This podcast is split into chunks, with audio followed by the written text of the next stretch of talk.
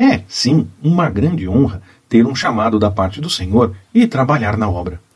Mas não para ter destaque, para ser reconhecido, para ser servido.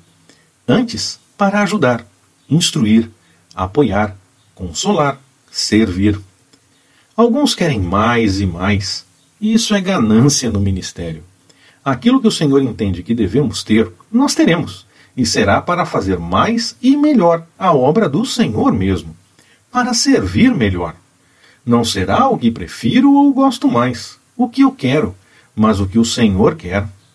Posso achar que uma série de coisas poderia facilitar, mas se o Senhor não quiser que seja encaminhado dessa forma, se fizermos, estaremos contra a vontade dele. E não adianta dizer que é para a obra, porque para a obra fazemos obedecendo ao Senhor e não nosso desejo. Quando obedecemos ao nosso desejo, corremos o risco de seguir pelo caminho do pecado. Há os que oprimem as pessoas que estão sob seus cuidados.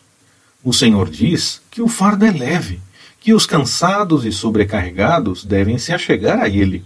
Mas o líder começa a querer impor uma série de coisas, quer tomar decisões pela pessoa, quer fazer mais que Deus, que dá o livre-arbítrio.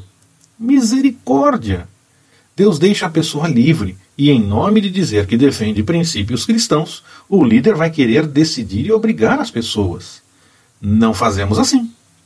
Ministério é serviço, é entrega, é apoio, é conforto, é instrução, é ser exemplo, é amar.